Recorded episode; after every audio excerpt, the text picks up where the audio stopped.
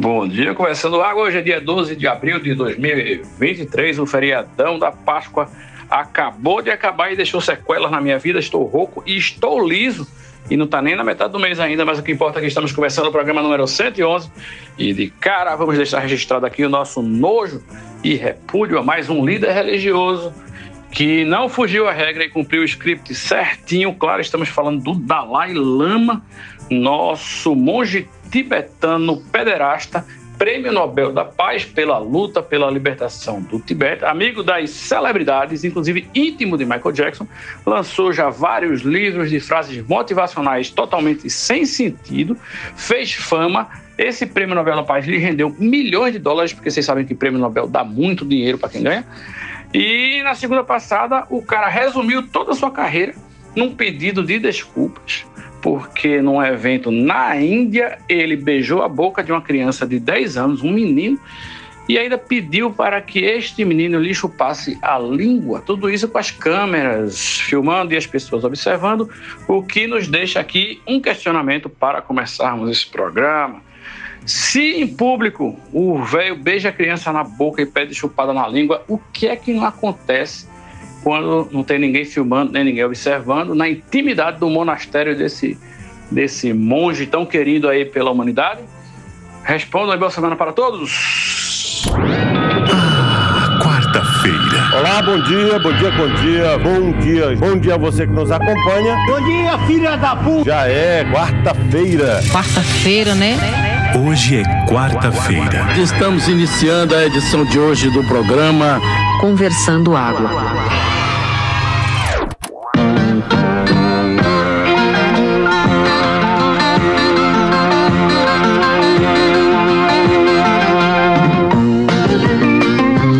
Conversando Água. Conversando Água. Conversando Água. Bom dia, meu amigo. Tomar no cu, bom dia, caralho. Bora conversando água.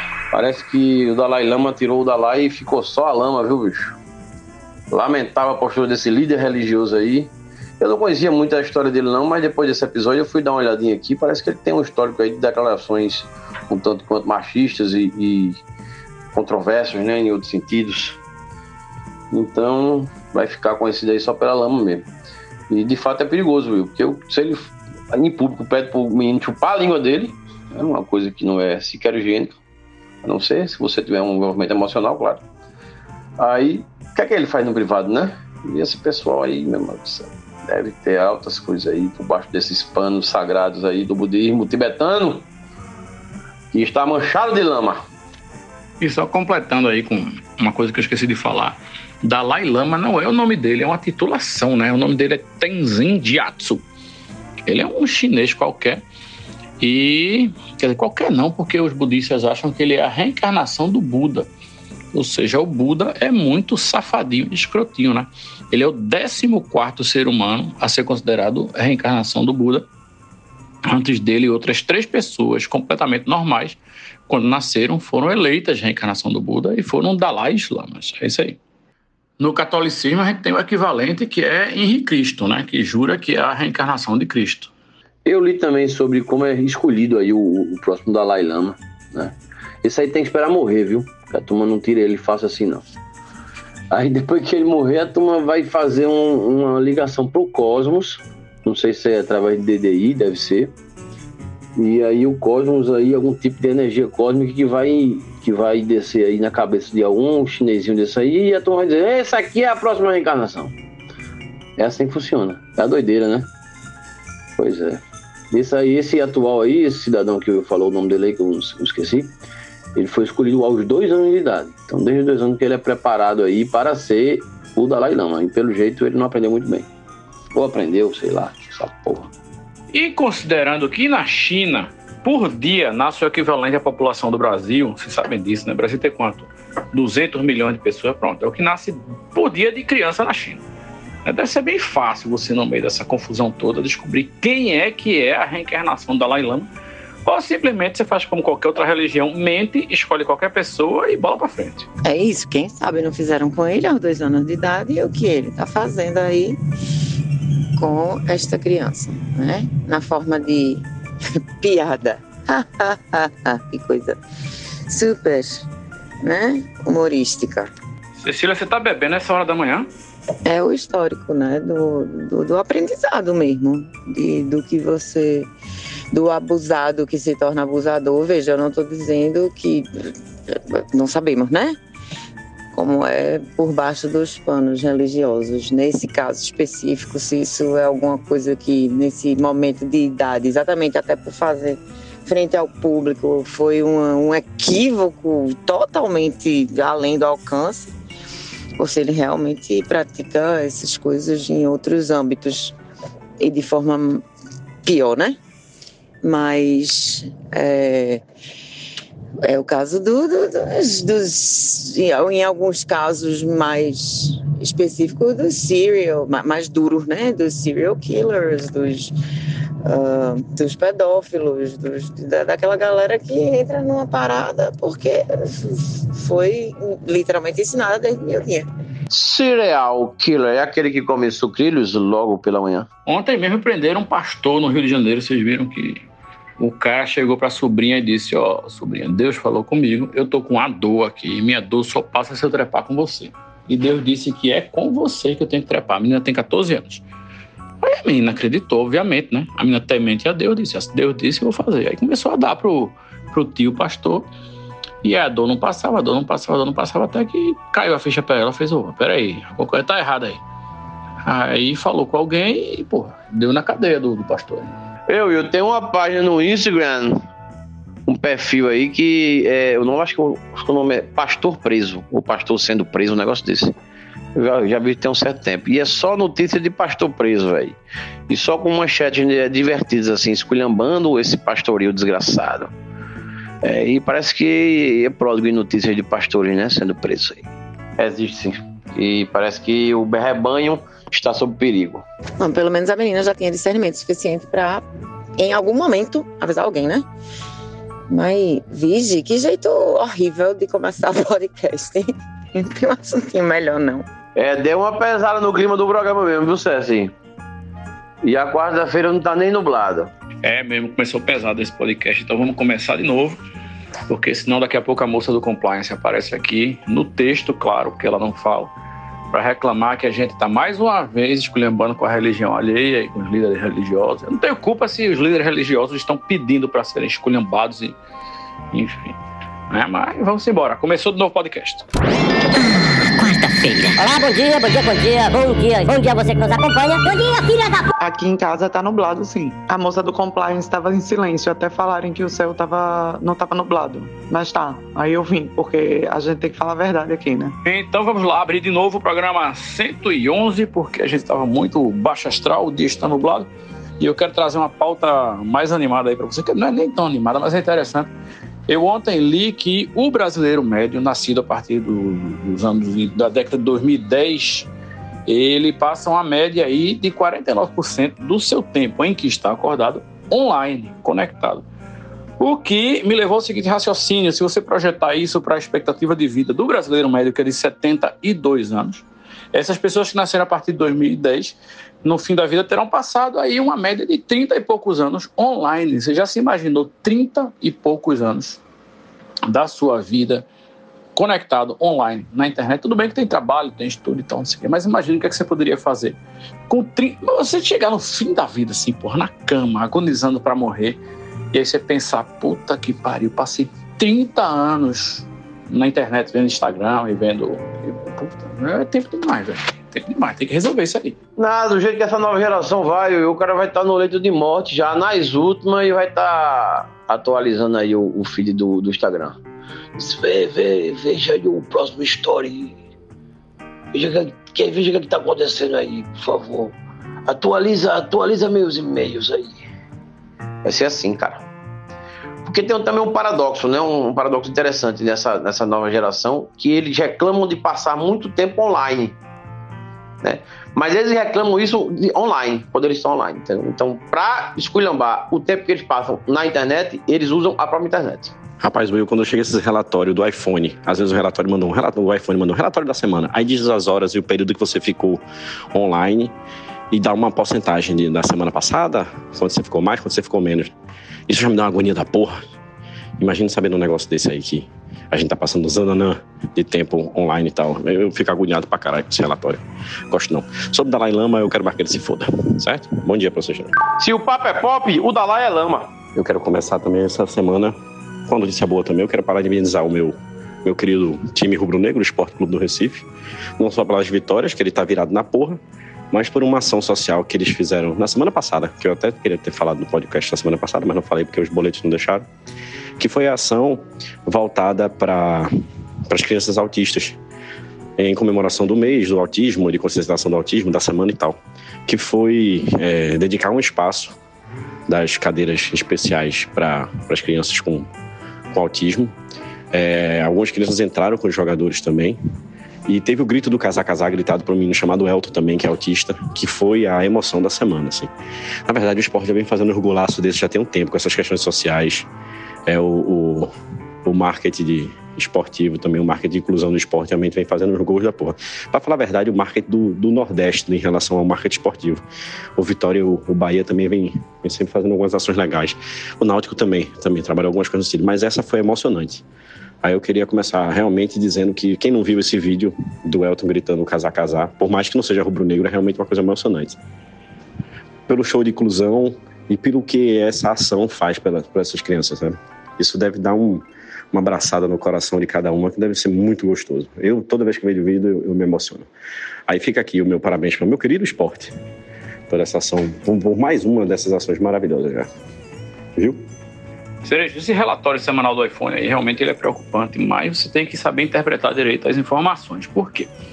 Porque ele considera tempo é, de uso todo o tempo que o telefone está destravado, certo? Então, assim, por exemplo, se você usa o, o Waze, por exemplo, eu fui agora no feriadão para praia, usei o Waze indo e voltando, ou seja, deu, sei lá, cada dia só de Waze umas duas horas, entendeu? Então aí ele já acha que você passou duas horas online. Se você bota o Spotify para tocar, por exemplo, e lá o meu Spotify passou o dia inteiro tocando praticamente, e destravado, que é para você ir lá mexer, para outra pessoa ir lá botar uma música na fila, não sei o quê. Ele acha que você está fazendo uso do telefone ali como se tivesse, sei lá, dando scroll ou postando ou conversando no WhatsApp, entendeu? Ele não difere. Então, assim, se você usa realmente, eu, eu às vezes no, tô trabalhando, tô com um podcast aberto ouvindo. E aí eu deixo ele destravado, porque ele tá na, no fio, né, na energia, não tá gastando bateria, essas coisas. Então tem, tem muito disso. Né? Ele não identifica. Eu acho que ele deveria identificar quando você está usando rede social. Né? Aí você está digitando, você está dando like, você está mexendo na tela, entendeu? Ele devia computar esse tempo aí mas ele computa qualquer coisa, inclusive gente que assiste Netflix, eu não assisto, mas gente que assiste Netflix, YouTube, essas porra todas no celular, você vai assistir um filme, sei lá, uma hora e meia de filme, ele acha que você passou uma hora e meia online, vai computando isso aí e dá aqueles números absurdos no final da semana, entendeu? Mas ele dá, é, ele, ele é muito doido por essas coisas mesmo, mas ele dá é, separado por aplicativo, né? Então você sabe, tipo, desconta porra do ex, desconta Netflix, desconta é, sei lá, outras coisas. E aí já vê pelo menos o que é que tu anda fazendo de verdade, não. E, caralho, eu tenho muita agonia de deixar a tela celular ligada, bicho. Porra, só acho que vai gastar, sabe como é? É isso, né? Cara, pirangueira é foda. É, Fred, ele realmente ele, ele dá separadamente. Agora, para isso, você tem que clicar lá, porque o que aparece de cara na notificação é a quantidade de horas que você passou por dia. E aí realmente vale a pena destacar. É quantas é, horas por dia você passou usando o telefone e não necessariamente online. Entendeu? Ele diz, ó, seu tempo de uso do iPhone foi tantas horas por dia, sei lá, 8, 9, que já é um absurdo, né? Vou até olhar meu tempo de hora por dia de, de iPhone, como é que tá aqui, digo para vocês, peraí. Pois é, minha média diária do iPhone aqui, acabei de ver, está em 4 horas e 39 minutos, né, por dia, claro. Muito influenciada aí por esse feriadão, né, que deu uma subida nessa média, senão ela seria 20, 19% mais baixa, inclusive.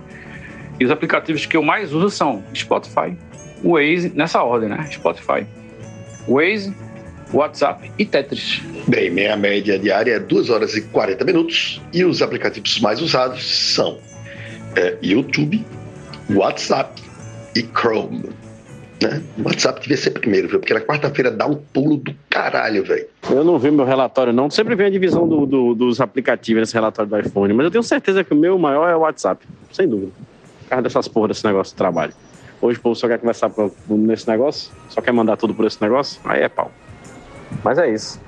Mas mesmo assim, ainda fico nervoso com esses relatórios, apesar de achar que é só desbloquear a tela que ele acha que eu já estou usando alguma coisa. Eu queria fazer um comentário para vocês agora. Eu estou saindo agora de uma ressonância magnética. Eu tinha que fazer uma ressonância do meu pé, por causa daquela toção que eu tive antes do carnaval e tal.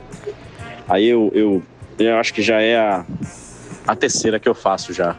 Eu sempre me impressiono com os barulhos realmente que a máquina faz né, de ressonância. Aí eu tava aqui me questionando se o que foi que nasceu primeiro, se foi a ressonância magnética ou se foi a música eletrônica. Porque meu amigo, às vezes ele fica um ritmado e tal, não sei o que. Se você pegar, é um trance certinho, velho.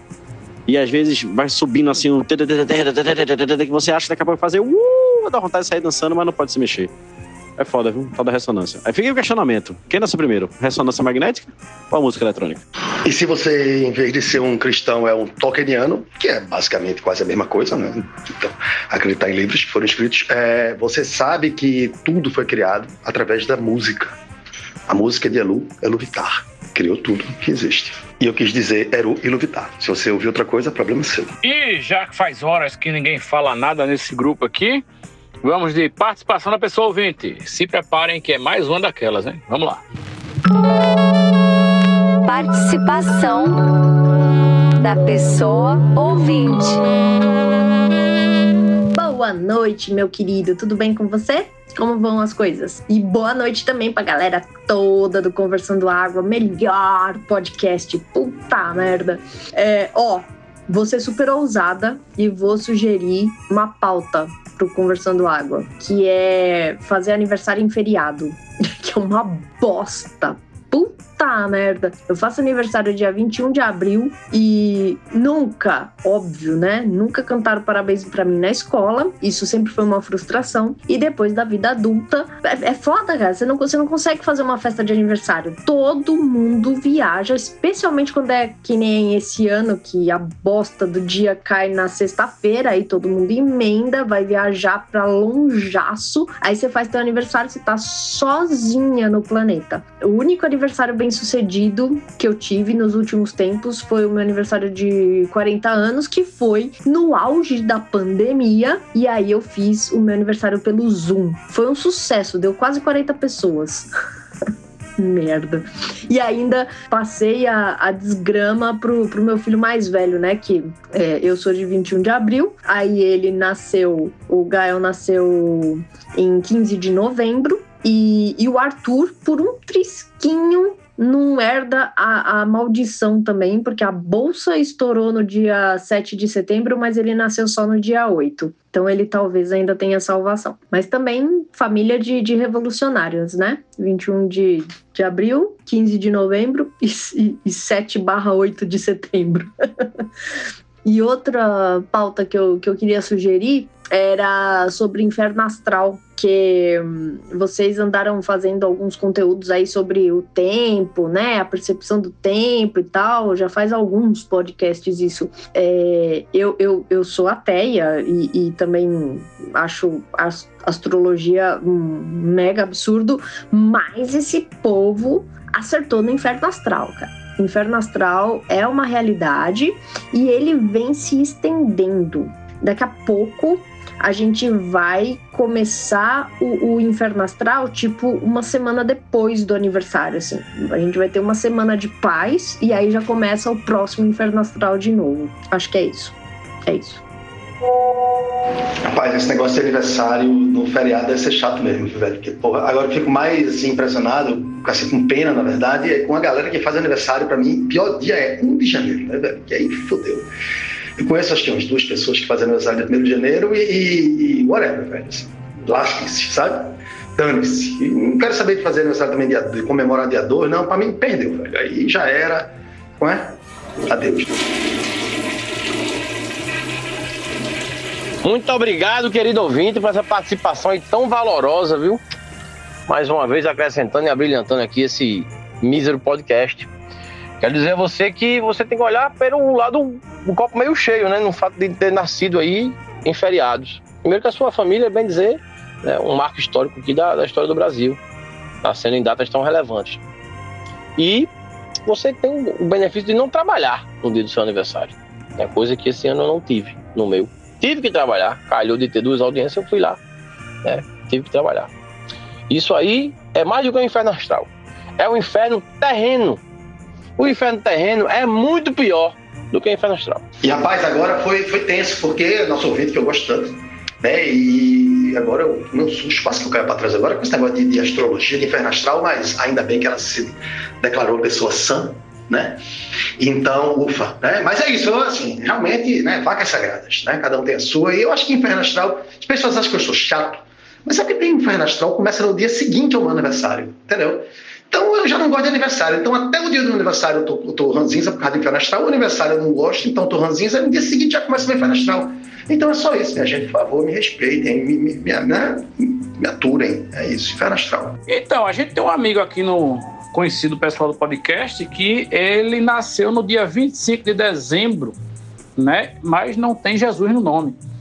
Porém, as festas de aniversário dele, que sempre aconteciam após a ceia de Natal, eram sempre as melhores, assim, memoráveis. Todo mundo tem histórias para contar dessas festas desse cara. Né? Agora, hoje em dia, com a sofisticação aí do, dos métodos de acompanhamento da gravidez, é perfeitamente possível você decidir em que data seu filho vai nascer. Né? É, é, é, o, é o mais comum que tem hoje em dia, né? As pessoas escolherem a data aí por sei lá qual motivo, numerologia, astrologia, ou até mesmo para tentar evitar um feriado e marcar a, a, a, cesárea, né? Antes que o menino resolva nascer sozinho. E outra coisa também importante é pensar na época da bimbada. Entendeu? Assim, você tem que fazer uma previsão aí de nove meses, porra. Hoje em dia não é assim, vou, vou bimbar loucamente e o menino vai nascer em qualquer. Porra, você tá aí em, em, em sei lá.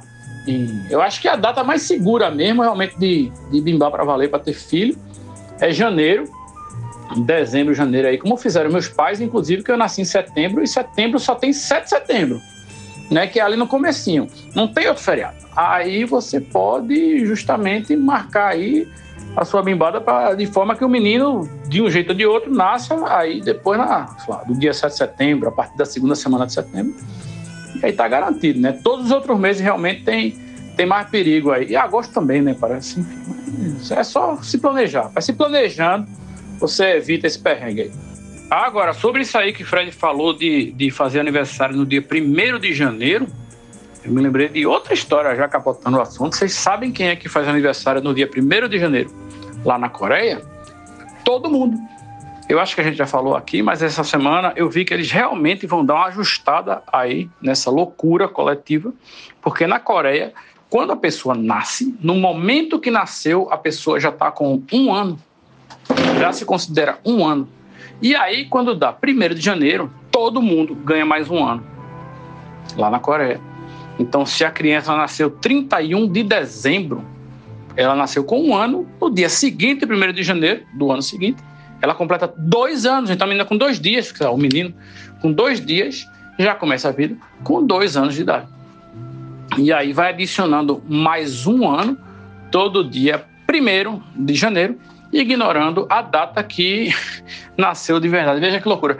Aí agora que o governo vai reajustar os documentos aí, essas coisas todas, o que vai acontecer é que eles vão usar essa contagem ocidental que a gente, que a gente usa aqui e vai ter gente que vai andar dois anos para trás, vai ter gente que vai andar um ano para frente, vai ser uma loucura total e completa. Vai ser uma zona da porra. Rapaz, a hora era agora, né? Para os Estados Unidos adotar um sistema métrico para não ficar para trás. Porra, vai ficar para trás, vai engolir mosca.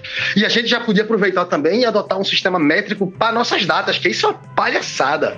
A questão de contagem de hora e de data, pelo amor de Deus. A gente só aceita isso porque a gente nasceu nessa putaria. Senão ninguém ia aceitar um negócio desse. Pois é, Fred. A invenção do, do relógio de ponteiro tá aí para confirmar o que você disse.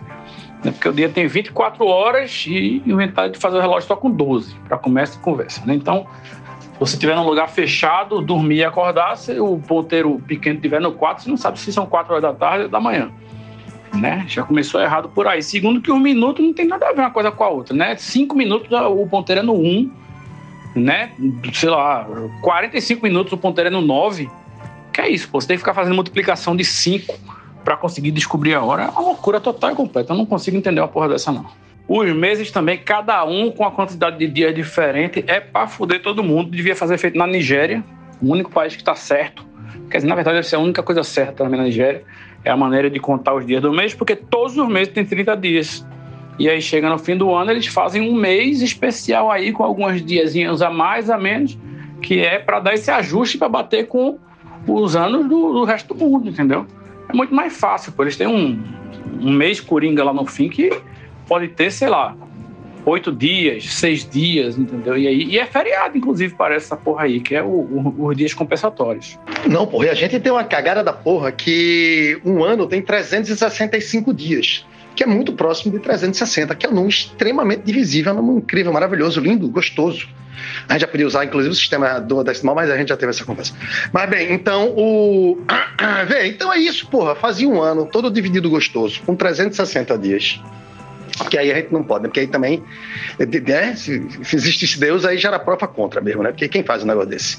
Mas bem, então a gente fazia um ano com 360 dias e deixava esses cinco, velho, aí pra ajustar qualquer merda. E aí que o universo queira jogar na gente, sabe? Um ajuste de hora, de dia, de qualquer coisa.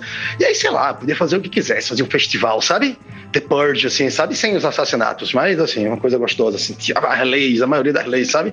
Isso é foda, velho. Eu quero só dizer pra nossa querida ouvinte ouvinte que ela está enganada quanto ao filho dela que nasceu no dia 8 de setembro. Porque eu, por exemplo, nasci no dia 16 de novembro, que é um dia depois do feriado do dia 15.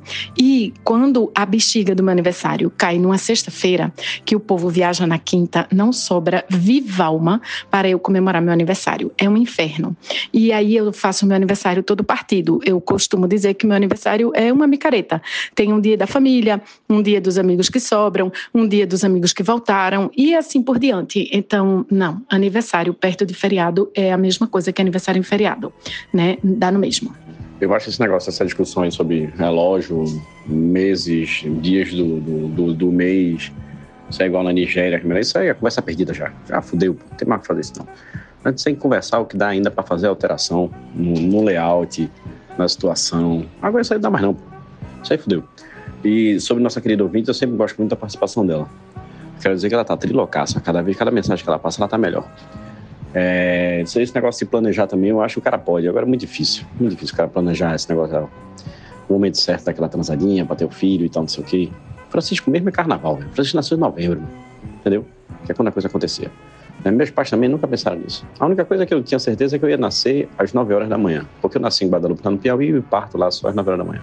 Você podia ter contração às 11, às 12, não sei o que, da porra que fosse. A nascer mesmo, você só nascia às 9. O médico mandava você voltar para casa.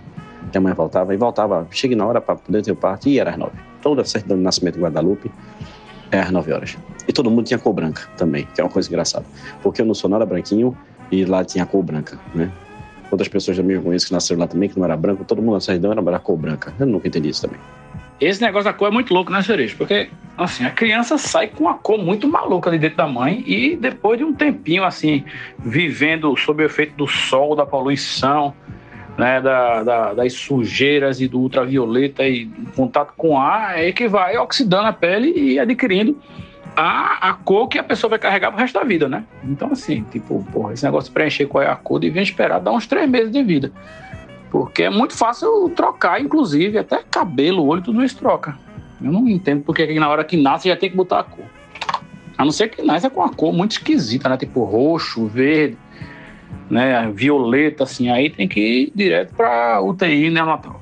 Isso é verdade, eu ia, a brincadeira que mamãe tira é exatamente essa. Que eu nasci branquelo com sua gota. É, me levou para casa. Aí disse quando me levou para casa, no outro dia, quando eu acordei, eu já tava mais escurinho. Aí mãe ficou dizendo onda, dizendo que, que eu tinha que eu tinha dado a apodrecidazinha. Eu não vi graça nenhuma na piada. Mas a brincadeira na época era essa. Então, foi o que ficou para isso. Hoje eu sou esse moreno lindo, maravilhoso, que vocês já conhecem, e vamos embora.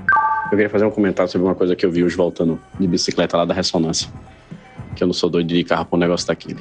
Que por sinal, é, o, o, povo tá fazendo muita ressonância. Puta que pariu, que negócio lotado da porra. Mas eu não ia falar sobre isso, não.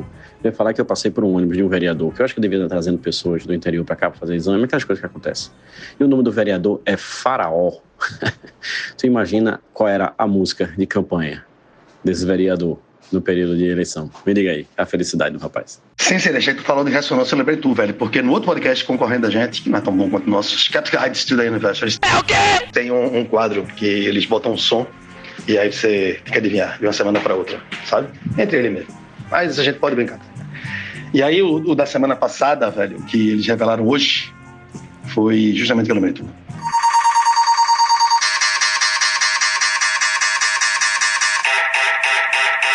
É a semana da ressonância nos podcasts, porra. Ó, a tua era assim porque pareceu uma rave mesmo, velho. Assim, essa aí, pelo menos, tava parecendo uma rave. Ah, sim, por falar em cerejo e em quadro, eu vou assumir teu quadro hoje, cerejo, e dizer que hoje a barra de pesquisa do, do, da, do Windows está me dizendo que hoje é o Dia Internacional do Voo Espacial Humano. Então, é isso, voo espacial humano. Então, sinto muito, Curiosity, mas né, é só nós hoje. É. Eu acho que a companheira Cecília Meira está fazendo escola nesse podcast, porque se eu entendi metade do que Fred falou, é, foi muito.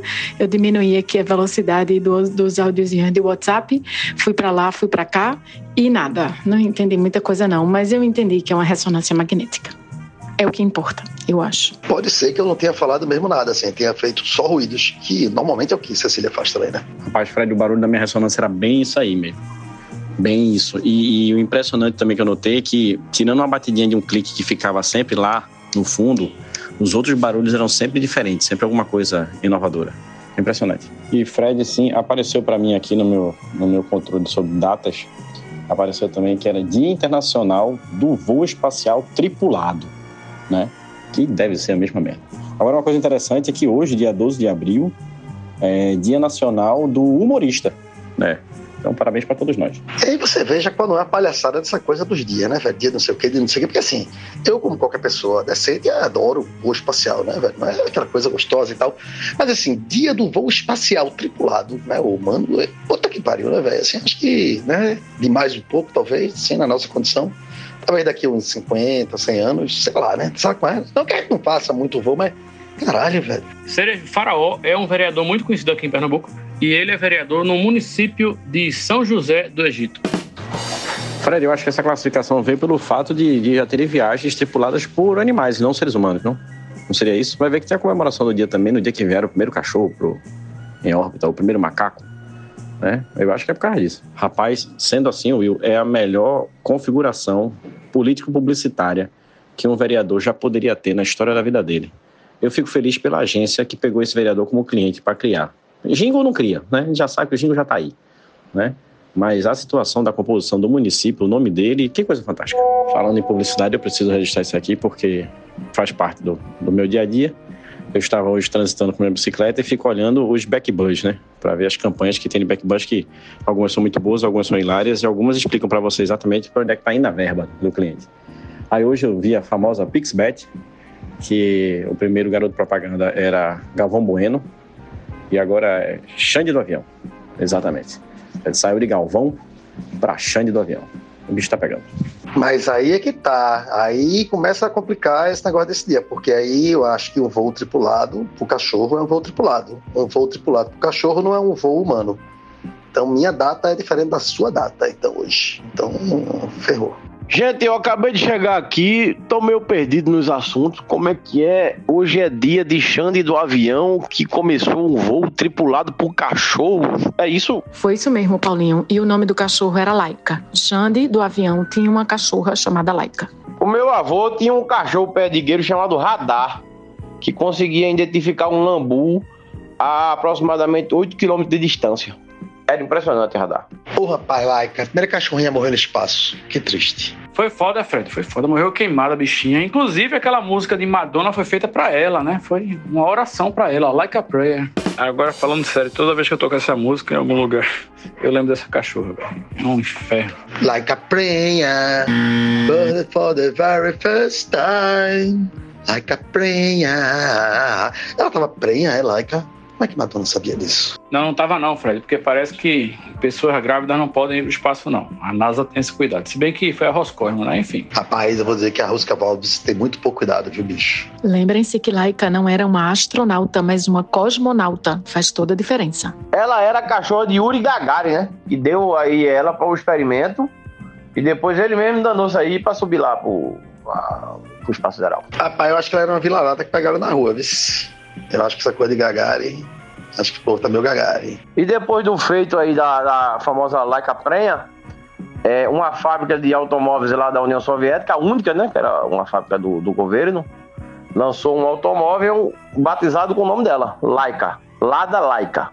Um carro, inclusive, muito feio. Informei.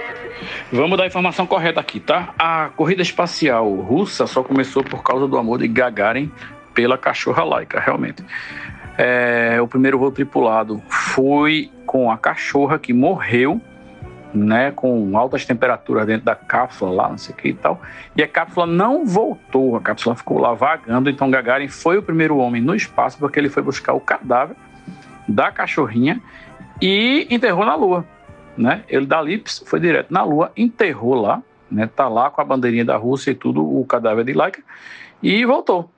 Foi isso que aconteceu. É isso aí, nosso compromisso é com a informação, não com a verdade. A minha avó teve uma cachorra chamada Laika. Família do Cerejo. Era uma perdigueiro. Bonitinha ela que só. Era Laika e Pancho. E meu tio tinha um urubu chamado Maravilhoso. Maravilhoso vivia entre as galinhas. Pobre coitado. E agora mais um momento, você sabia? Você sabia que se você está desconfiado de que as pessoas estão falando de você pelas suas costas, ou até mesmo se você está desconfiado que está levando uma gaia da grossa, o motivo aí, a razão da sua desconfiança pode estar na posição em que você colocou a sua cama no seu quarto. Descobri isso hoje quando apareceu na minha frente uma palestra de uma charlatã do Feng Shui que ela defende que a arrumação das suas coisas em casa vai influenciar na sua vida em geral. Inclusive, ela fala numa parte lá que a posição que você coloca o rolo de papel higiênico no, no, no suportezinho no banheiro pode determinar se você vai gozar ou não essa semana. Né? Eu não entendi direito, não, mas vou colocar um trecho aqui para vocês porque charlatanismo e picaretagem é no Conversando Água. Vamos lá. Feng Shui explicando por que é que você não deve colocar a cama de costas para a janela do quarto. Qual é o problema de dormir com a cama de costas para uma janela? Se você posicionar a sua cama aqui com a cabeceira debaixo da janela, você vai começar a se sentir muito vulnerável. Acontecem coisas atrás de você que você não consegue ver. Então você começa a se sentir assim na sua vida, que as pessoas agem pelas suas costas, não sabe o que as pessoas estão fazendo. E sente aquele negócio de você é sempre a última a ficar sabendo das coisas. E outra coisa também é que você se sente muito vulnerável, porque a qualquer momento pode alguma coisa acontecer. Por mais que racionalmente não vá acontecer nada de errado, mas você fica com aquele sentimento de que a qualquer momento uma coisa ruim pode acontecer. E isso se intensifica ainda mais se quem dorme nessa cama é um casal. A pessoa que dorme aqui pode começar a desconfiar dessa pessoa porque ela tem um sentimento de vulnerabilidade, de desconfiança. Como ela não sabe de onde vem isso, começa a desconfiar do parceiro e vice-versa. Então, nesse caso aqui, as pessoas elas têm muita dificuldade de confiar uma nas outras. Por isso, sempre escolha uma parede inteira para você posicionar a cabeceira da sua cama. Isso é ciência. Parabéns, estudiosa. Faltou tão somente nossa cientista é, complementar sua informação, dizendo que ainda existe a possibilidade de, se a janela estiver aberta, sinaliza, além dessa insegurança, dessa vulnerabilidade, sinaliza uma abertura né, é, para novas experiências também equivocadas, como por exemplo um pombo entrar no seu quarto e cagar na, na cabeceira da sua cama, podendo atingir você ou a sua companheira que está ao lado. Se a janela estiver fechada, simboliza o quê? Simboliza o seu coração trancado para novas experiências. Simboliza o atraso, simboliza você estar fechado dentro de si mesmo sem abertura para o mundo exterior. Caralho, meu irmão, das maluquice toda, Feng Shui é, tem que ser um, um top 5, velho, porque, meu irmão, é muito doido. Assim, e é muito escroto. Coincidentemente, eu tava ouvindo um, um, uma matéria sobre o Feng Shui no, no outro podcast também, concorrente mesmo. E, e, é isso, velho. Assim, as histórias do Feng Shui são as, as analogias mais baixas, mais baratas, mais toscas.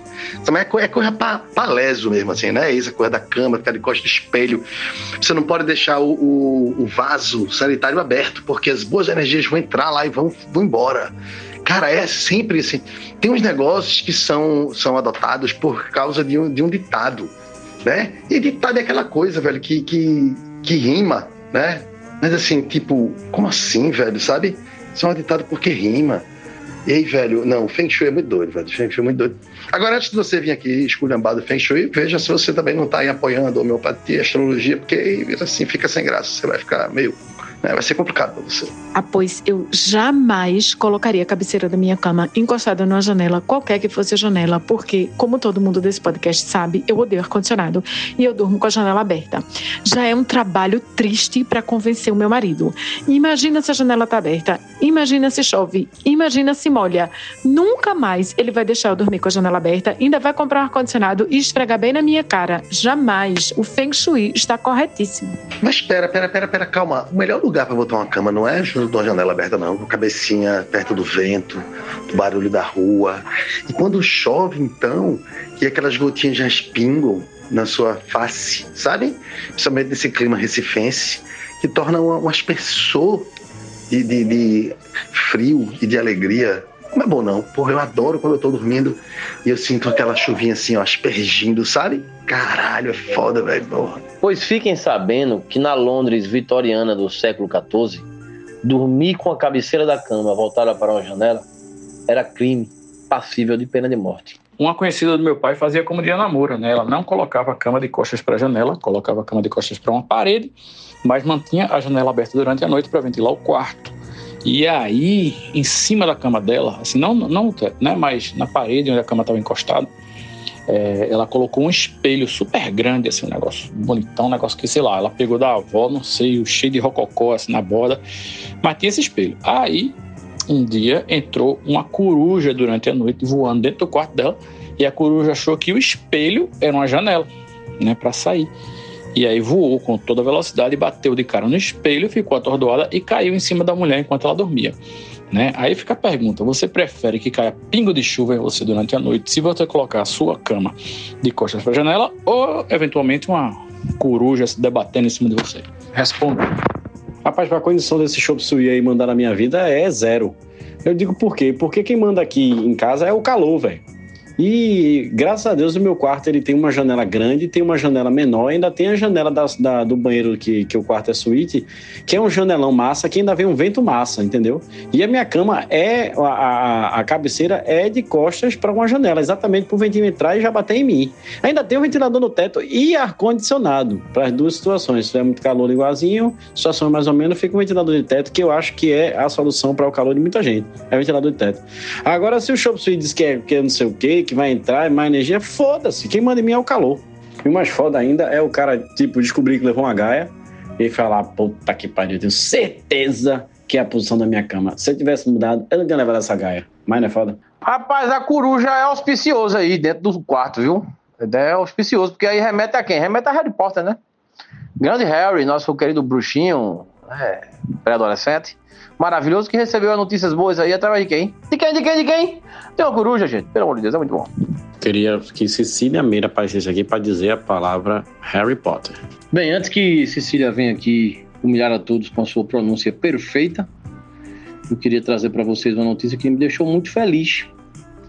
O Chile reduziu a jornada de trabalho deles para 40 horas semanais, que vai permitir a muitos trabalhadores trabalharem apenas quatro dias por semana, né? Se conseguirem organizar sua agenda para tanto. É uma coisa moderna que eu acho que deve ser tendência no mundo todo. Porque vocês sabem que o trabalho, né, ele é uma, uma casa de câmbio, né? Onde você troca sua saúde, sua juventude, sua energia por moeda corrente. Então, se você conseguir equilibrar hora trabalhada com uma vida saudável, né? Ou até mesmo não saudável, mas uma vida além do trabalho, acho que isso aí vai favorecer todo mundo. Então fica a dica aí para os legisladores brasileiros, viu? Vamos trabalhar menos. Quando Cecília Meira aparecer para falar aí o nome de Harry Potter, eu gostaria também que ela falasse qual o nome da coruja de Harry Potter. O nome da coruja é Berenice. Se não era, deveria ter sido. Bem, a coruja de Harry Potter era Hedwig. E eu tô aqui me abrindo com o mashup que, que Fred fez de Like a Prenha, né, com Like a Virgem. e me lembra, foi a primeira coisa que eu pensei, né, no, quando falou do voo tripulado. E me lembrou, inclusive, que no prédio onde eu morava quando criança, é, um ser humano é, tinha um desses lá da Laika, né, que era um carro comprido pra caralho, com a frente meio espremida, assim, baixa no caso, né? Larga, mas, mas sei lá, parecia um bico de pato aquele negócio. E o cara meio que abandonou o carro lá e criou toda uma formação de cogumelos dentro do carro, assim. Aquele, eu não, nem lembro como nem quando foi retirado, mas virou meio que um personagem, assim. Estava lá estacionado, é, criando fungos internamente. O que também me lembrou de The Last of Us. Ou seja, minha, tô viajando, foi mal. Quanto ao Chop Suey, que você estava falando, eu digo que nada especificamente vai me orientar ou desorientar nesse sentido, mas a história do papel higiênico nossa senhora, eu tenho uma aflição, porque tinha uma tia-avó da gente que tinha toque com essa história do papel higiênico ficar na posição cachoeira, né? Não tipo de sair descendo o papel para trás e limpando a parede junto, e sim saindo pela frente. Então, com isso eu tenho, com a posição do papel higiênico. O resto, basicamente, é onde cabe, onde dá vontade de mudar e tá tudo certo. E aí, uma vez tendo chegado para falar do nosso bruxinho querido, eu devo dizer que eu sou uma Potterhead. É o quê? Ouçam bem. Potterhead. É o quê? Não Pothead. Mas, se bem que, né, vale para as duas coisas. Mas trans enlouquecida, já li os livros diversas vezes, já assisti os filmes. Por piores que fossem as adaptações, algumas delas, algumas até funcionam, mas é, diversas vezes também, só para reiterar aí, junto com o Paulinho, né? E apesar de não querer uma coruja caindo na minha face no meio da noite, mas da minha, uh, do meu amor pela série de livros, mais principalmente do que pelo, pelos filmes em si, mas acho incrível, incrível, incrível, incrível. Tá, e só um parêntese, por piores que fossem as adaptações de alguns trechos, tá? Porque no global também acho que funcionam no sentido dos filmes.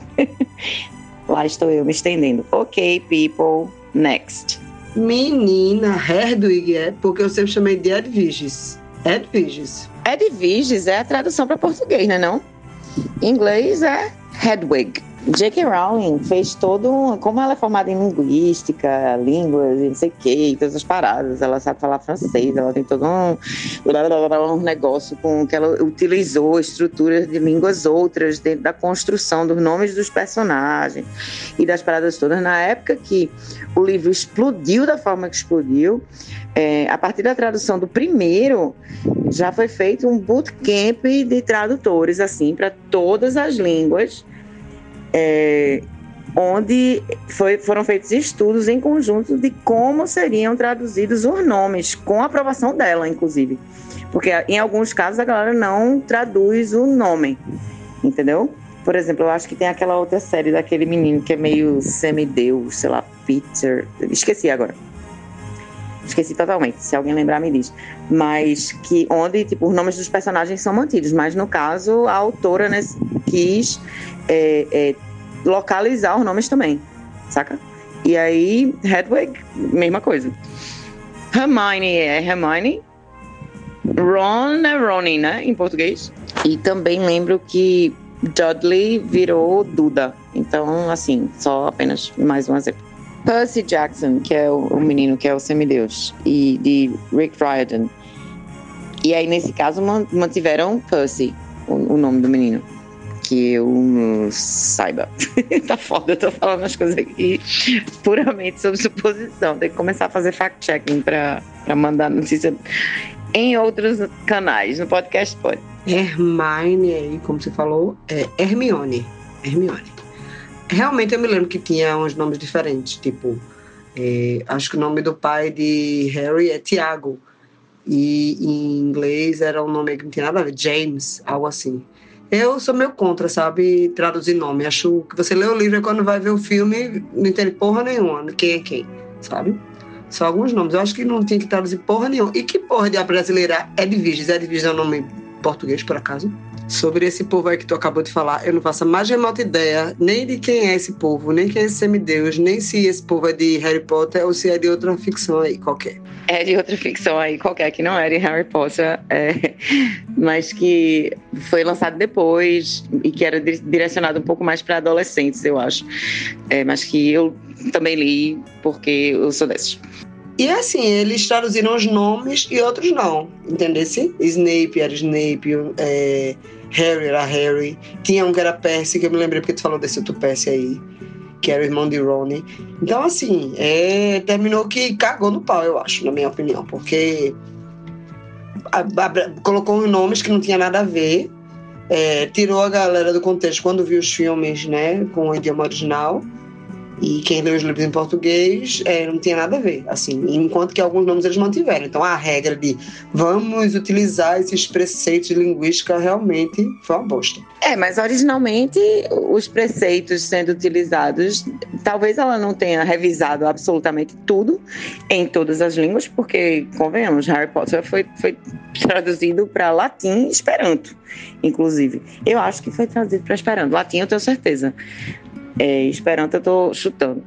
É, mas que era para estar tá contido dentro dos livros, entendeu? Então aí quando houve esse, essa a linguagem transversal que traz para os filmes que está sendo falada é, numa língua e legendada em outra, se você entende as duas, você fica meio em dúvida em um momento se você lê o livro numa língua e está assistindo o filme na original. Digamos assim, mas em tese as legendas deveriam seguir o glossário do livro, entendeu? Que não necessariamente acontece. Assim como em casos como é Game of Thrones, né? Que a gente passou por esse problema todinho também. E por aí vai. E voltando a Edviges, é, o Hedwig, pensando bem assim na história, ela era praticamente uma precursora do drone, né?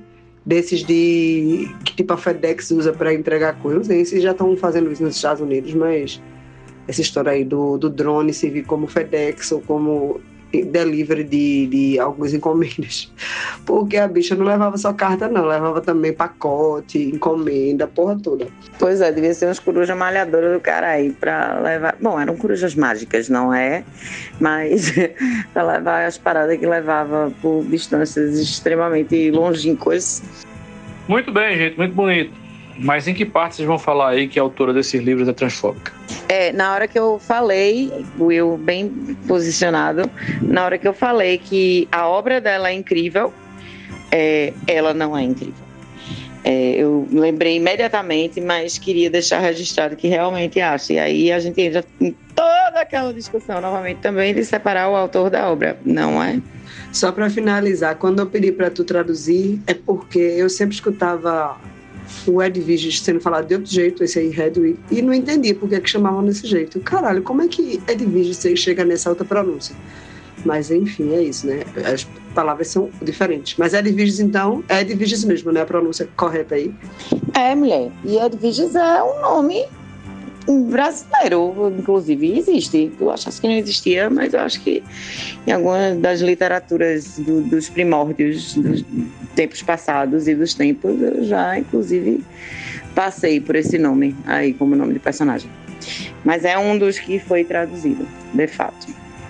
Ah, e sobre a história de, de Percy Jackson, para quem não conhece, é, e que não tem um conhecimento muito aprofundado de mitologia, é super interessante. Assim, ó, foi uma forma legal de trazer é, é, questões mitológicas para um público mais jovem.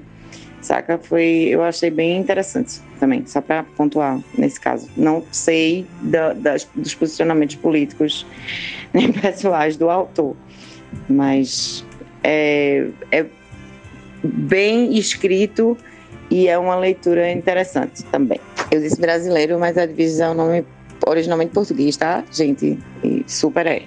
Foi mal. Pra fechar o assunto. Eu fiquei imaginando agora aqui como é que devem ser os nomes de Harry Potter em português de Portugal. É claro que eu já pesquisei isso e o nome de Harry Potter em Portugal é René Pontes.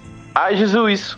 Eu queria só dizer para a associada Larissa que o nome de Harry do pai de Harry Potter é James em inglês e em português James é Tiago, é o mesmo nome. São Tiago é Saint James ou alguma coisa assim que Cecília vai me corrigir já já. Da mesma forma que Guilherme é William e por aí vai. Inclusive, eu acho que a gente pode começar a chamar o William de Guilherme, se a gente tiver vontade, assim, né? Vamos aportuguesar tudo e o Will vai virar Guilherme. E é isso. Eu ainda digo melhor, em vez de Guilherme, ser Guilherme. Guilherme é muito melhor. A gente já estabeleceu aqui que o nome português de William é Williams. Isso me faz lembrar a história de Rivanda, uma prima da minha mãe, que bem novinha danou-se pro Rio de Janeiro atrás de um amor. Chegou lá, casou-se com o Caba, teve três meninos. E voltou para Limoeiro com os três meninos, tudo por nome de presidente americano. Era Kennedy, Lincoln e Washington. Foi a sensação de Limoeiro na época. Tinha um cara que trabalhava no SEMA, que era no estúdio que a gente vivia indo, e ele tinha três filhos. E ele queria os filhos dele tudo Berg. Aí era Gutenberg, Lindoberg e Iceberg. Pô, perdeu a chance de colocar Alberg. Separado mesmo. Alberg. E agora é a hora do áudio aleatório da semana. Não sei quem é o autor, sei que alguém soltou no podcast aqui nos dias que antecederam a gravação desse episódio. Se você souber de quem é a autoria desse áudio, por favor, se pronuncie, se não, apenas comente e se divirta. Áudio aleatório da semana. Coisas de donzelo, jogar RPG, caçar Pokémon, foto na piscina com um copo Stanley falsier, não conseguir cagar fora de casa, cosplay, fazer trocadilho do estilo pau atejano, dancinha de TikTok, chamar Neymar de menino Ney, comprar seguidor, não tomar cerveja popular, assistir anime, criar passarinho na gaiola, ser nascido e criado em apartamento, não andar de ônibus só de Uber, adulto com camisa de super-herói, não comer verdura, foto no espelho da academia com a legenda tá pago, ser do Nordeste e falar mano só pra imitar os paulistas mais fresco, ter mais do que 30 anos e ser viciado em game e achar que videogame é um esporte, foto do volante do carro mostrando o relógio, foto ou vídeo do painel do carro mostrando a música que tá tocando, geralmente é um sertanejo, usar camisa de marca com a logo gigante, parecendo um outdoor humano, só pra ostentar, tirar foto do prato do restaurante e usar calcinha ou cueca só uma vez e já colocar pra lavar. Paulinho, eu acho sinceramente que essa prima da sua mãe se inspirou em alguém de Afogar Jangazeira, porque lá em Afogar Jangazeira tinha um senhor que teve quatro filhos. Os três mais velhos tinham o nome de presidentes americanos. Eram Franklin, Roosevelt e Delano. E tinha um quarto que se chamava Plínio. Eu não sei se Plínio é nome de presidente americano ou não, realmente não tenho informação sobre isso. Inclusive, quando eu era pirraia, assim, na minha sétima, oitava série, eu era muito apaixonadinha por Roosevelt. Eu achava Roosevelt a coisa mais fofa. Não sei que fim levou. Deve ter sido a última vez que eu encontrei com o menino. Agora, sobre esse áudio do querido ouvinte, que é maravilhoso, não tenho como discordar dele, eu acho que todo mundo desse podcast caiu. Eu desconheço uma pessoa que não seja donzela, segundo a lógica do áudio que o rapaz mandou. É todo mundo donzelo, não escapou ninguém. Fale por você, Diana Moura. Moura, na verdade, a concordância dessa última frase não é os quatro tinham nomes de presidentes americanos. É, os quatro tinham nomes de presidente americano, né? porque Frank Delano Roosevelt é a mesma pessoa. E Plínio, que eu saiba, ele era imperador romano, né? alguma coisa assim. Então, dá no mesmo, é só transpor um pouco a data, né? É, Fred, tem essa questão. A gente tirava onda disso também, que eram três em um, né? Inclusive, era na ordem. O mais velho era Franklin, depois vinha Delano e depois vinha Roosevelt, que era o bonitinho, eu acho. E Plínio, que era o mais novo. Eu ainda cheguei na época a pesquisar se não tinha algum presidente americano chamado é, Plínio, mas não tinha Google na época, era mais difícil pesquisar e depois eu deixei para lá, né? Enfim, vai que o último foi agraciado, não, não bastava ser presidente, tinha que ser imperador. Então, já que tu falou em Google, já que a gente tem Google hoje em dia, e pra gente não ficar recebendo errata do ouvinte, que eu já tô de olho em você, Márcio, é, Plínio não era imperador. Ele era.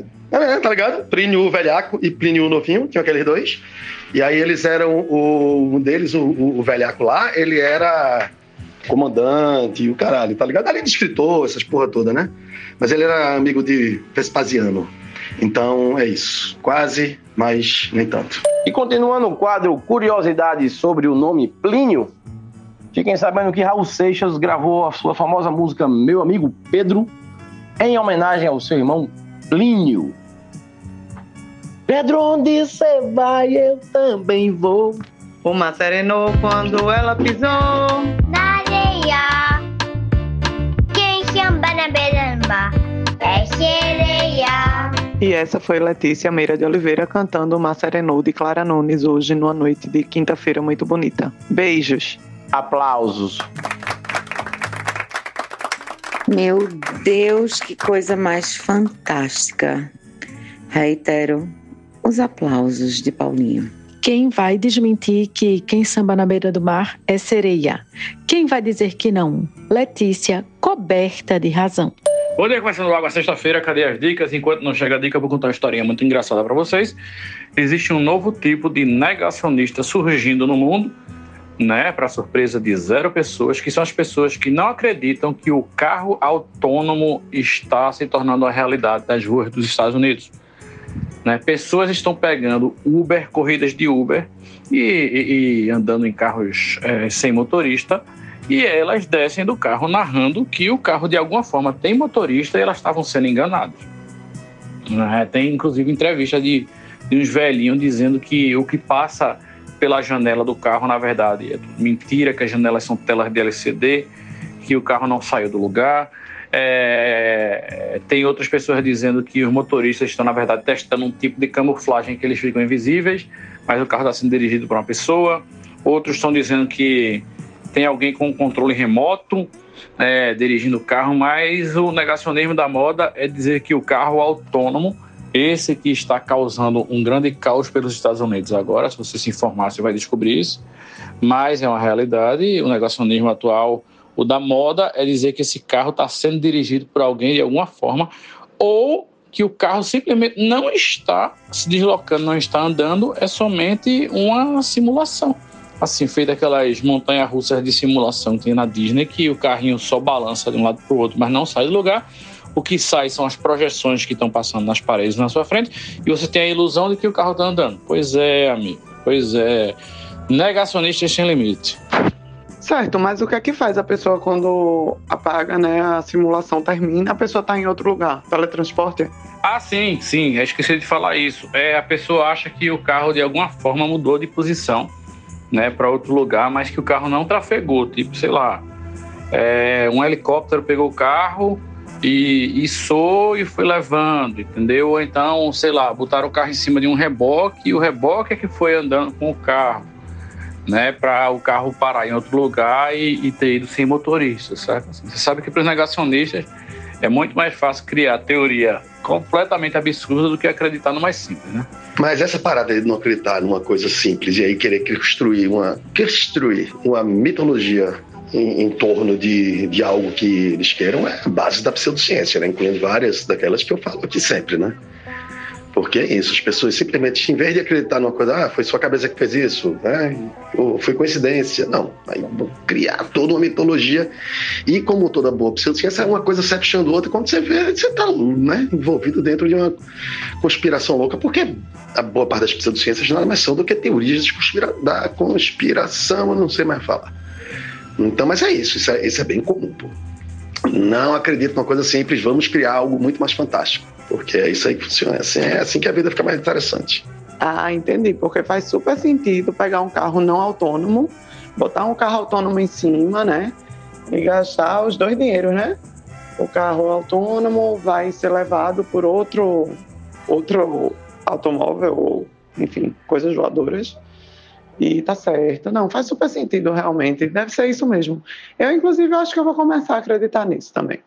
Hoje uma sexta-feira, um novo dia, talvez eu vá acreditar nisso também, tá? porque faz muito sentido. E eu acho que tem que ter um limite para o uso do negacionismo, sabe qual é? Como, senão vira zona. Porque, por exemplo, tem a galera que é cética, né? Eu sou cético, não. Eu não acredito que o homem foi à lua. Então, eu sou cético, não, velho. Você não é cético, não. Você é só tapado. E aí é isso. Acho que essa galera, por exemplo, que não acredita em carro elétrico, é, não é negacionista. Negacionista dá trabalho ser negacionista. A galera que é só burra pra caralho mesmo. Burra mesmo. Então, e aí o que, é o que, é que tá contido onde, né? Aí não sei, mas de repente é, acho que poderia ser assim. Agora, uma notícia boa aqui sobre isso, tá? É, do mesmo jeito que o Instagram está aconselhando você a não seguir certas contas por pertencerem a pessoas nocivas que espalham desinformação e preconceito, se você é, é, escrever no Google também, tipo, é, trends negacionistas, o Google vai dizer: parece que não tem nada para mostrar para você aqui, por que é que você não pesquisa por uma coisa mais comum, tipo receita de bolo. Não é piada, eu vou mandar o print para vocês aqui, mas o Google reduz o, renas... o renascimento, não, re... puta que pariu, o negacionismo a, a isso. É isso aí, parabéns pro Google. Eu vou passar aqui para deixar uma dica de sexta-feira, certo? Eu, meio sem ter um, um pouco o que fazer com a minha televisão, eu comecei a fazer uma seleção de filmes que eu já assisti faz muito tempo e queria assistir de novo, né? E aí o Prime Videos ele tem até uns filmes bem legais, assim que eu fiz uma listona bem boa e tô dando caminho nela. Aí eu queria dar duas sugestões de filmes antigos que eu coloquei para ver de novo, que eu acho que vale a pena. Acho que a maioria viu, mas a dica aqui é, na verdade, para ver de novo, porque depois de um tempo vale a pena você dar uma revisitada nos filmes assim que você já viu. É, o primeiro é Entrevista com o Vampiro, com Tom Cruise e Brad Pitt. Não me lembro agora quem é o diretor, mas o filme é muito bom. Tem Antônio Bandeiras também. A história, eu acho que todo mundo. O título já diz um pouco. Se trata de histórias vampirescas, de uma situação de um, de um vampiro de mais de 400 anos, dos motivos por ter se transformado e tal. Um clássico. E o outro filme, que também é com Tom Cruise, por sinal. Eu acho que o, o, Prime vai fazendo uma fileirinha e vai sugerindo eu acabo pegando. É O Último Samurai que eu acho que aquele japonês que faz o samurai, que eu não me lembro o nome dele também agora, ganhou até Oscar de coadjuvante na época. O filme é muito bom, eu gosto muito desse filme. É um filme de ação com sentimento, digamos assim. E vai ficar aí a dica, os dois estão no Prime, certo? Entrevista com o Vampiro e O Último Samurai.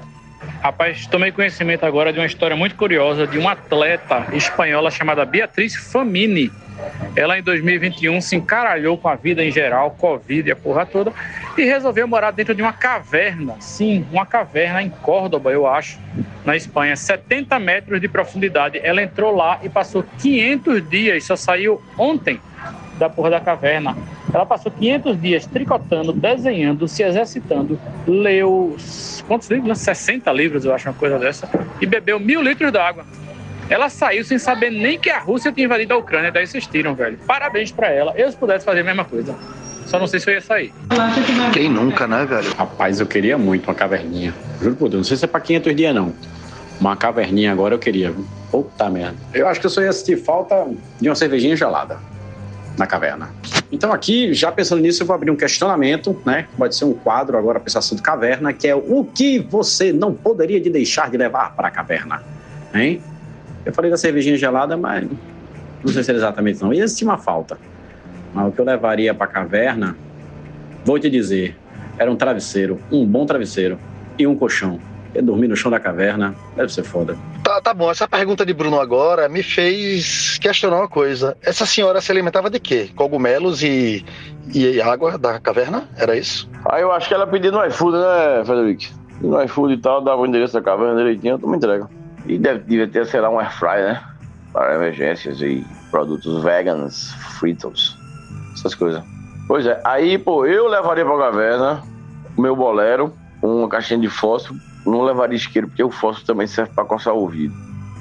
E basicamente um rádio de pilha também, para ficar por dentro do Clube Náutico Capari.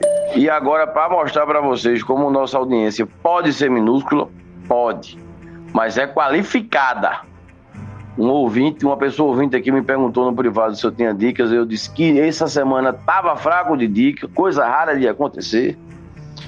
Mas aí ele se prontificou a dar uma dica. Praticamente eu pedi para ele dar uma dica no meu lugar. E ele tomou a frente aí e deu a dica. Deu uma choradinha antes, mas deu.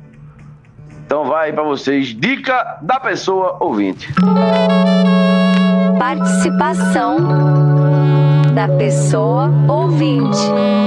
Rapaz, eu quero fazer uma reclamação que eu fui cobrar a Paulinho o, a indicação da semana, qual era o, a dica da sexta-feira. E, e ele mandou eu mandar a dica. Né? Eu quero saber quem é que paga esse, esse negócio aqui do, do, do esse negócio aí do podcast. É, quem é o funcionário? Quem é que trabalha para o podcast? Sou eu ou é Paulinho? Eu sou, para minha cabeça, eu sou cliente, né? Mas já que ele pediu dica da semana, vou dizer que tem um filme que eu tô doido para assistir, acho que é domingo no Porto Digital, lá no, no, no, no na fundagem lá do Porto Digital, que é Noites Alienígenas. É um filme do Acre, feito. Tem até uma pernambucana no, no, no, no elenco, não, né? mas na produção lá. Esté. E. Noites Alienígenas. Procure saber. Vou dizer mais nada não para não dar spoiler.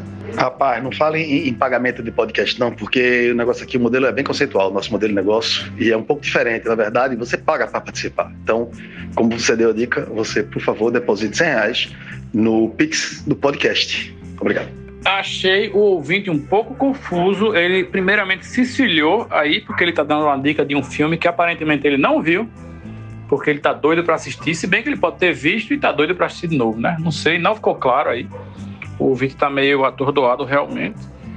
E o motivo que ele dá para ver esse filme é essa tal de Esther, que participa do filme. Ele diz que não é nem atriz, assim, só na produção mesmo. Esther deve ser foda pra caralho mesmo, é isso aí. E no fim ele diz que não vai falar muito para não dar spoiler. Qual é spoiler que uma pessoa que não viu o filme pode dar? Não entendi, mas vale a pena, fica aí a dica do ouvinte. Quem for nesse cinema aí que eu não conheço, me conta o filme é bom não. Ah, pô, mas ele deve ter lido o plot, né, véi? Ou se ele conhece a produtora, ele deve saber mais ou menos do que se trata. Vamos lá, gente, um pouquinho de trabalho a mais. Vamos lá pesquisar do que se trata o filme. Noites Alienígenas. E eu queria voltar ao assunto da mulher lá, porque, gente, se era uma caverna subterrânea e a mulher leu sei lá quantos livros, com que luz? Tá ligado? Que tipo de mantimentos ela levou? Lata de comida, que nem Fred tava dizendo. Como foi que ela carregou? Como foi que ela levou as paradas? Eu, eu, eu vou ter, vai ter que pesquisar de novo também. Notícias é, podcastianas incompletas. é o dia hoje. Uma dica, portanto, com um pouco mais de detalhes é, e com um pouco de background também. Eu já tinha assistido, mas aí resolvi assistir junto com meu namorado os, os, as temporadas de True Detective. É o quê? Porque a gente resolveu assistir de novo, fazia muito tempo, era, sei lá, 10 anos atrás. E detalhe aqui, foi toda uma nova experiência, porque eu não lembrava de caralho nenhum, porra nenhuma. E a gente começou a assistir é, sem se dar conta disso, sem ter ouvido falar que vai entrar no ar uma nova temporada de True Detective, a quarta temporada. Então, aquelas pessoas que não tinham ouvido falar ainda, que vai entrar aí nessa quarta temporada, não sei o que lá, vão lá, assistam as primeiras. Se vocês lembram, não precisa assistir, mas vai entrar aí a quarta temporada de True Detective na HBO com Jodie Foster como a detetive principal e uma parceira dela lá que true to, né, assim, Tipo, de acordo com o que acontece na série, em geral, geralmente a galera não gosta uma da outra, fica naquele clima de tensão eterno trabalhando junto. E se passa no Alasca, ou seja, escuridão, pá, neve, gelo, ah, aquela coisa vai ser. Eu acho que vai ser incrível. Vamos lá. Boa dica, Cecília. Boa dica. Eu gostei muito de ver True Detectives. É a primeira e a terceira temporada. A, a segunda eu acho meio paia. Mas a primeira eu acho maravilhosa, a terceira também. Então vamos ver como é que vai ser a quarta aí, mas é uma boa dica. Eu fiquei feliz de saber que vai voltar. E eu achei legal também a dica do nosso, do nosso ouvinte, viu? Esse filme eu já li sobre ele, é, se passa aí no Rio Branco, no Acre, só, só, de, só de ser rodado no Acre já é uma coisa, né? Diferente. Então vamos ver, Noites Alienígenas. Gostei da dica, querido ouvinte, participe. É isso aí. É o nosso Conversando Água, interagindo entre poucas pessoas. Como Letícia diria, Noites Alienígenas. Concordo, Paulinho. A primeira temporada é fodástica, a segunda é uma bosta e a terceira é massa também, muito boa, gostei. E assim, quem quiser assistir também a quarta temporada que for sair, não precisa assistir nenhuma não, porque cada uma reseta a história, começa tudo do zero, com outro contexto, outra galera. Pelo menos foi assim nas anteriores. Imagino que essa também vai ser uma história totalmente autônoma, digamos assim. True Detective é realmente maravilhoso. Agora é uma série muito bipolar, né? Porque a primeira temporada é uma das mais fodas que eu já vi na minha vida. E a segunda é uma das mais merdas que eu vi na minha vida. A terceira eu não lembro. Sei que vai ter essa quarta. E por conta desse assunto aí, de True Detective, eu entrei, eu tava num, esperando o Liz na aula de frevo, sem ter o que fazer. E aí entrei aí num buraco de minhoca de informações sobre a parceria de Woody Harrison e o outro rapaz aí, Matthew McConaughey, que são os produtores executivos, né, e os atores da primeira temporada. Pois bem, diz a lenda, e não é tão lenda assim, porque isso vai se tornar uma série que eles desconfiam que são irmãos de sangue. do mesmo pai e de mães diferentes. Eles, enquanto faziam a série, eles começaram a conversar e a conviver mais e descobriram que nasceram numa mesma região dos Estados Unidos. Que Woody Harrison ele chegou a saber o, o destino do pai dele, e o pai dele era um assassino de aluguel que foi preso, mas ambos viveram sem a presença paterna. E eles se acham muito parecidos, e isso, aquilo, outro. Tem um monte aí de, de fatos que eles já podiam ter esclarecido aí com o exame de DNA e devem ter feito, inclusive, mas não vão revelar porque eles vão transformar essa greia de que eles são irmãos e essa especulação toda numa série. É sério, vai ter uma série aí sobre o fato ou não de Woody Harrison ser irmão de Matthew McConaughey. Não é isso? E também descobrir coisas que, enfim, não queria descobrir, como por exemplo, o Woody Harrison é anti-vax. Mas, enfim, fora isso, fora isso, não, fora outras coisas que eu vi também. Esses dois caras fizeram a primeira temporada maravilhosa e aí vai ter uma série agora sobre eles serem ou não irmãos. A gente começou a assistir uma série essa semana que, bem despretensiosamente, eu na verdade nem pensei em assistir quando eu vi logo, porque o nome não me atraiu. Se chama Treta, em inglês se chama Beef. E aí é daquela produtora A24, tá no Netflix. E é, eu tô, eu tô achando bem, bem interessante, principalmente assim, pra passar o tempo, assim, você não não sabe o que assistir e tal. Eita, 20 minutinhos, aqueles episódios curtos. E aí é, é uma série sobre raiva e vingança, com pitadas de, de humor, digamos assim. E aí eu tô achando legal. É, se vocês estiverem aí sem nada para assistir, deem uma chance. É bem feita e é, leva você para um, um, caminho que você inesperado. Não terminei ainda, não sei como é que vai terminar, mas por enquanto tá tá valendo a pena, tô achando legal. Lembrando, é uma série despretensiosa, mas de uma produtora fantástica. Tem muito tiro e bomba. Como é o clima da, da True Detective? Tô querendo outra pra assistir. Tava assistindo uma com o Felipe, Shrinking. Não sei se alguém já indicou, já ouviu falar. É com aquele Marshall de How I Met Your Mother e com Harrison Ford. É muito boa a série. Assim, eu adorei, né? É o tipo de coisa que eu gosto de assistir. É, mas eu não sei se é o esquema, não sei se é o clima de ninguém aqui não, do podcast. Mas enfim, tá no Apple TV. Na história, eles são dois terapeutas e tem várias confusões relacionadas a isso. É, e eles se relacionam porque dividem o mesmo consultório com outra, com outra colega e, e é bem legal. Mas enfim, é isso. Eu perguntei se tinha tiro e bomba porque eu gosto de série que tem essas coisas. Que é meio que para descobrir quem matou, não sei o que lá, mas eu gosto também da aventura. É, só não gosto de escatologia, gente morta, sangue, imagem de corpo, essas coisas aí eu não consigo não, eu sofro. Veja, é uma série de detetives, né? E aí o assassino é um assassino bem trash. Então eu não me lembro, faz muitos anos que eu assisti a primeira temporada, embora seja tipo uma das melhores séries que eu já vi de detetive da vida inclusive as atuações e tal, a história, a narrativa, a forma como é contada. Agora, eu acredito que vai ter algumas partes que talvez você não goste. Não me lembro se era explícito ou se era da narrativa mesmo, mas assim, era um serial killer era bem danadinho, digamos assim. Com é, áreas de seita, sabe? Então, não sei se é o teu perfil.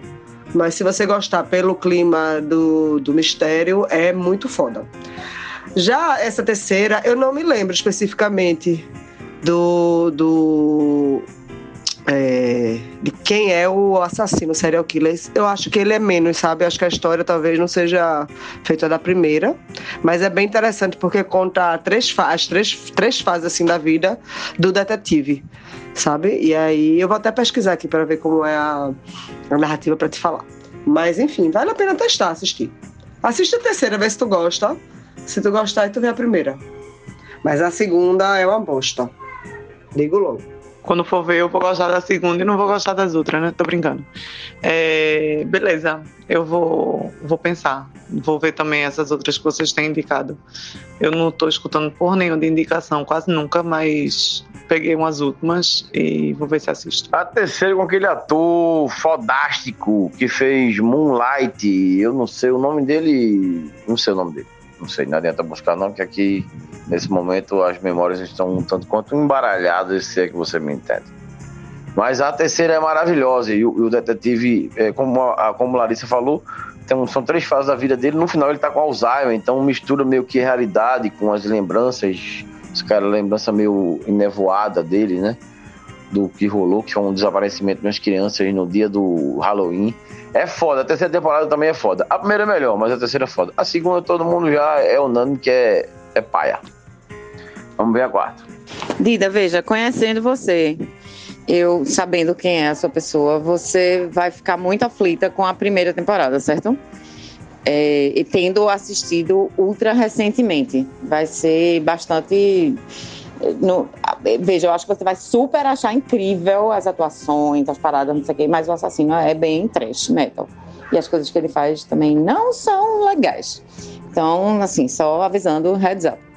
É, e eu tô doida para assistir esse streaming aí, inclusive já instalei o Apple TV no, no processo. É, Ali, Paulinho, o ator de. Eu não sei se é Mahershala, né? Mahershala ou Mahershala Ali. E ele é incrível, velho. Ele em Moonlight é uma coisa absolutamente fantástica. E sobre Matthew McConaughey e McConaughey, William, McConaughey é, e Woody Harrelson, eu não sabia não dessa parada doidona aí não. Agora, se estão nesse AUE todinho, um simples teste de DNA resolveria, né? Porque o, o, o suspense. Ah, e lembrando que Mahershala Ali não sei se Mahershala ou Mahershala. Estou aqui, fico tensa com essas coisas. Lembrando que Mahershala também é Blade. Blade! Eu não tô entendendo porra nenhuma que vocês estão falando, mas a minha dica pra minha amiga Diana Meira, já que ela não gosta dessas coisas com muito sangue, não sei o quê, é assistir os Goonies. Melhor assistir os Goonies, que é a única coisa que pode causar um susto em você é Slod. Né, com aquela orelha troncha, o olho pra cima, outro pra baixo, e gritando gordo, slide, não dá medo de ninguém. Melhor. Maishala, Hali. Maishala. Maishala. Maishala. Maishala, Hali. Maishala. Eita, sério, eu nem curto os Goonies, não. Tô assistindo o segundo episódio de Get Back com The Beatles. E tenho vários comentários, mas não posso comentar agora, porque estou num breve intervalo para voltar para as próximas para as próximas cenas do segundo episódio. Estamos esperando saber se teremos Josh Harrison de volta ou não. Obviamente que já sabemos, porque nada disso é spoiler, mas é impressionante a quantidade de imagem que a galera tem, velho. As conversas, tudo exposto, inclusive microfone escondido, é bizarro, né? Enfim, só pra comentar rapidamente. Fui, beijos. Caralho, eu achei Get Back muito chato, velho. Puta merda, eu só vi o primeiro, eu não aguentei, viu? O segundo não. Eu acho que podia ter sido um documentário de YouTube daqueles de 20 minutos, sabe? Como é? Ia ser massa se fosse assim, velho. Mas puta que pariu. Dida eu também tô vendo, mas eu tô vendo há um tempão. Eu vou vendo e vou parando e tal, não sei o quê. Mas eu tô vendo que eu tô bem mais à frente que você aí. Eu já tô na parte que eles já estão analisando o terraço para fazer o show. Mas eu também fiquei impressionado com a quantidade de imagem, realmente, o, o conteúdo que os caras têm, assim. E a edição, como a edição também trabalhou direitinho ali pra juntar tudo e fazer uma, uma cronologia boa. E fora você ver o, o processo criativo das músicas, é, músicas que a gente escuta hoje e vai entendendo a forma como ela foi surgindo, assim, eu acho muito poderoso. Eu acho massa. E o Sabadão tá aí, viu, bicho? O Sabadão tá aí bonito, faceiro. O melhor dia da semana para fumar um antes das 9 horas da manhã. É esse dia de sábado. Dessa forma maravilhosa. Com essa brisa acariciando nossa face. Esse calor infernal que já brota da, do, do subterrâneo da, da existência humana. Esse trem das cores que se descortina em nossas vistas. Na forma desse trânsito que flui. Talmente um rio sujo. É isso então. Odeio pensando merda pela manhã. Peço desculpa a todos os ouvintes aí pela inconveniência. E agora, para me redimir das bobagens que ando falando, vou declamar uma poesia para vocês de um grande poeta cearense.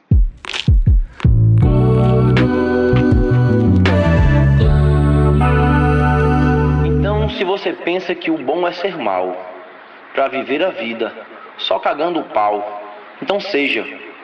Se você acredita que sendo imbecil vai fazer diferença em prol do Brasil, então vá. Vá mentindo, vá enganando, vá vivendo de lorota e sendo idiota.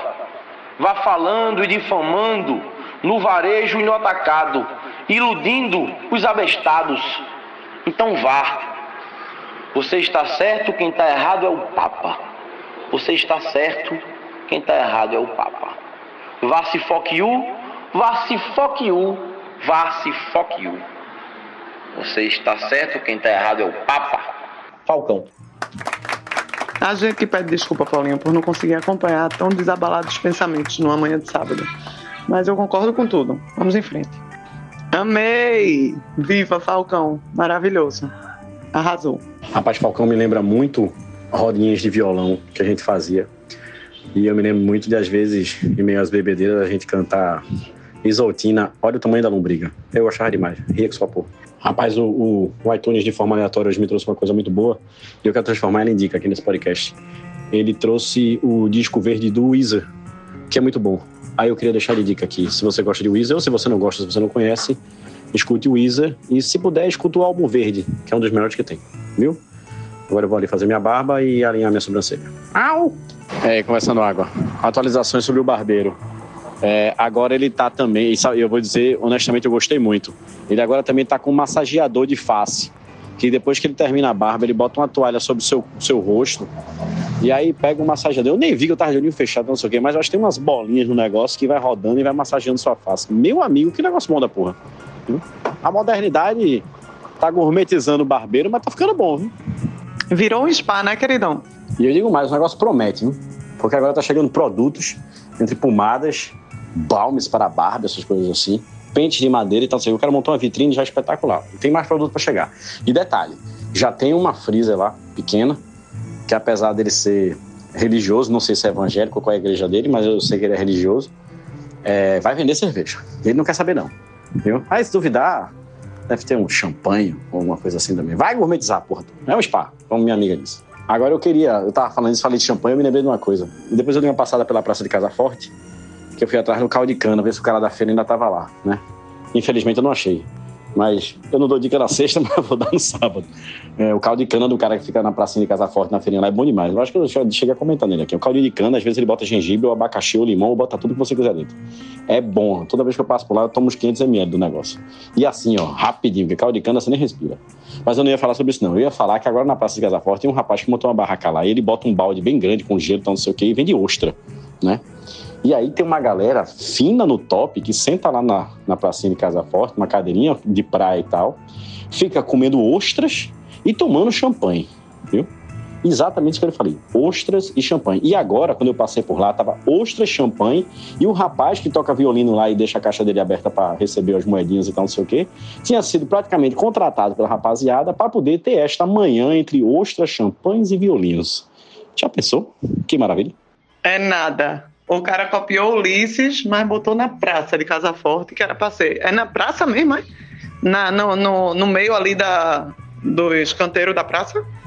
Ah, muito chique. Aí só podia ser, viu? Só podia ser Casa Forte mesmo. Ó, dá pra gravar uma série aí em Casa Forte. Ostras, champanhe e violino. É um título legal pra uma série. Imagina que coisa mais linda deve ser. Esse, esse clima londrino nosso, né? Tudo pra ostra estragar rapidinho. Se pingos de chuva fossem gotas de xoxota, que chuva gostosa seria. Dançando e cantando com a língua pra fora. William e os áudios mais aleatórios desse podcast. Bom dia, pessoal. Bom sábado para todos. Paulinho, adorei o poema. Falcão é genial. Estamos encerrando. Logo nos veremos de novo. Obrigado pela presença de todos. Nós gostamos de vocês. No próximo tem mais. Mais.